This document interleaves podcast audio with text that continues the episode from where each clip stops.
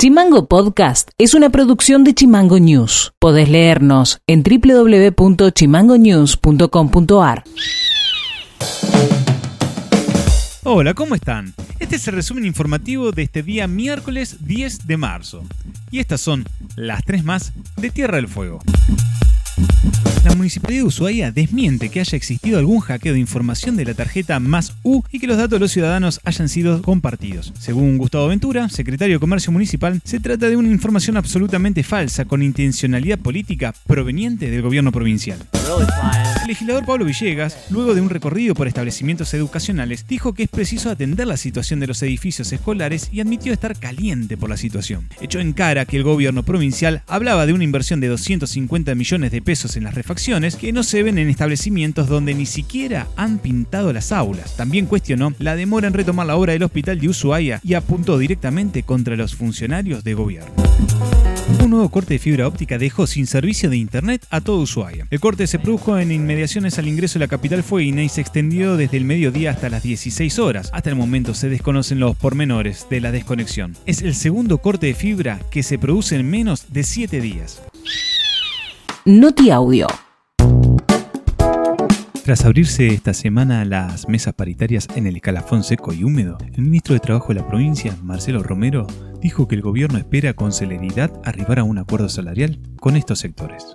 La idea es la recomposición salarial, hacia eso marchamos, se vuelve difícil, eh, hay situaciones como la pandemia, las situaciones económicas del país y de la provincia, la, la inflación, que tornan dificultoso este, lograr todos esos objetivos, pero en el ánimo y en la idea de establecer las mesas de discusión y los ámbitos de, diálogo permanente, eh, nos aferramos con la idea de lograr acuerdos lo, más pronto posible para dedicarnos a nuestra función, que es la de ser servidor público de la provincia.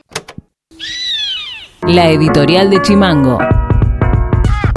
Se creó el municipio de Tolwyn en el año 2012, el siguiente ordenamiento territorial con consecuencias concretas es la ampliación del eje urbano de Ushuaia. El 26 de enero de este año el gobernador sorprendió con una gacetilla oficial donde se comunicó que un equipo técnico analiza el tema de la ampliación del eje urbano y que estará trabajando con la municipalidad en los próximos días. No hay que ser muy ducho para observar la estrategia política de Melella, porque indefectiblemente la ciudad debe crecer, pero no le va a dejar a Walter Woto que capitalice la acción política que viene promoviendo desde que asumió la intendencia. El proyecto de esta necesidad de expandirnos la presentó Ricardo Furlan en la legislatura. El asunto es el 406-19, donde los límites serían al oeste hasta el Parque Nacional, al este las sierras Sorondo y Lucas Bridge, donde no se incorpora la laguna San Ricardo y Santa Laura porque están en proceso judicial porque se las apropió Bronzovich. Al norte la ciudad incorporará en el eje urbano a la margen sur del lago Cami hasta donde está apostada la prefectura y se incorpora al lago escondido, las lagunas Margarita, Bombilla y Palacio y sur el límite estará dado obviamente por el canal Vigil, pero incorpora al Cerro Castor, al río Tristen, a la estancia Túnel, estancia Remolino y el río La Cifasaj.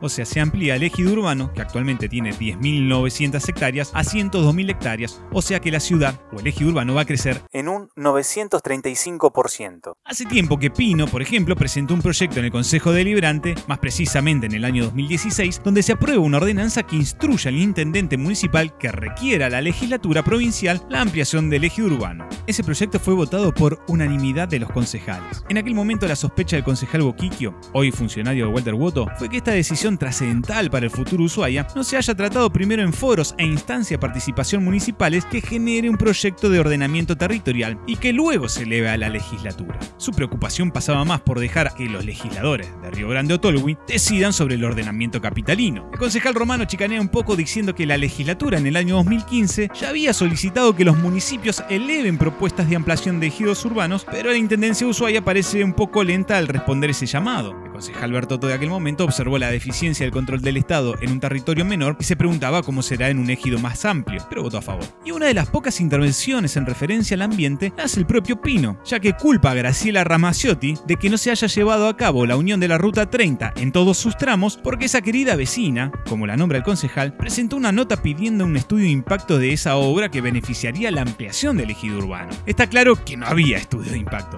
Y es claro que se debía haber presentado para iniciar cualquier obra de esa magnitud según la ley 55 de nuestra provincia. Y es claro que Pino fue un miserable en recordar eso como un freno al progreso desordenado y desconsiderado que él sigue proponiendo. No es menor recordar que en el año 2016 ejercía el poder Roxana Bertone y que estaba peleada con Walter. Ni agua en el desierto había para darle. Imagínate a Walter con todo ese espacio gobernando, con la ruta 30, las salmoneras, los proyectos inmobiliarios y turísticos de las grandes cadenas fuera de la órbita del gobierno Bertone. Difícil, ¿no? Por lo tanto, no le dio curso a esa solicitud en la legislatura donde el gobierno gozaba de la mayoría más amplia conocida en la historia moderna de Tierra del Fuego. Pero es ineludible que Ushuaia está en un crecimiento poblacional sostenido y que hace falta territorio para viviendas, desarrollar producción y así sostener los puestos de laburo. Y por suerte, en este siglo XXI, siendo una ciudad firmante de la red argentina de municipios frente al cambio climático, Ushuaia no se puede permitir crecer a la marchanta sin gestar un gran acuerdo verde y transversal, como dijo el intendente en el acto de la firma de ese compromiso. Eso no significa esquivarle al progreso, sino todo lo contrario, que el llamado progreso sea con el ambiente y no en contra. En ese documento de compromiso se plantea que para un mejor desarrollo humano y ambiental debe haber un cambio de gestión, con mayor participación ciudadana, con un Estado descentralizado, con mayor eficiencia en el uso de los recursos, reduciendo las desigualdades y seguir los compromisos internacionales con los impactos locales. Si eso se toma con sincera consideración, entonces es posible que nos encontremos con el mejor intendente de este siglo que marcará un destino de grandeza. Hasta ahora no hubo un ejercicio de puesta en práctica de ese acuerdo, pero no hay que perder las esperanzas. En todo caso, si no sucede a este llamamiento a la participación efectiva y vinculante para trabajar el desarrollo territorial ushuaiense, será otra política más de las muecas miserables para coleccionar electores que permitan sostener una estructura mamaria del Estado montada para no modificar nada. Ante todo esto, roguemos que esta necesidad no ingrese en el barro del rédito político a toda costa, porque es garantizado que cuando eso sucede, quienes gozarán del derecho a la tierra serán los especuladores de siempre. Y esto ha sido todo por hoy. Seguinos en Spotify y en YouTube como Chimango News y escribinos vía WhatsApp al 2901 6506 66. Dejamos un tema musical de Nora Jones y nos reencontramos mañana. Chao. Chimango Podcast. Conducción. Federico García. Diseño y redes sociales. Micaela Orué. Seguinos en Twitter. Seguinos en Facebook como Chimango News. En Instagram como Chimango News OK.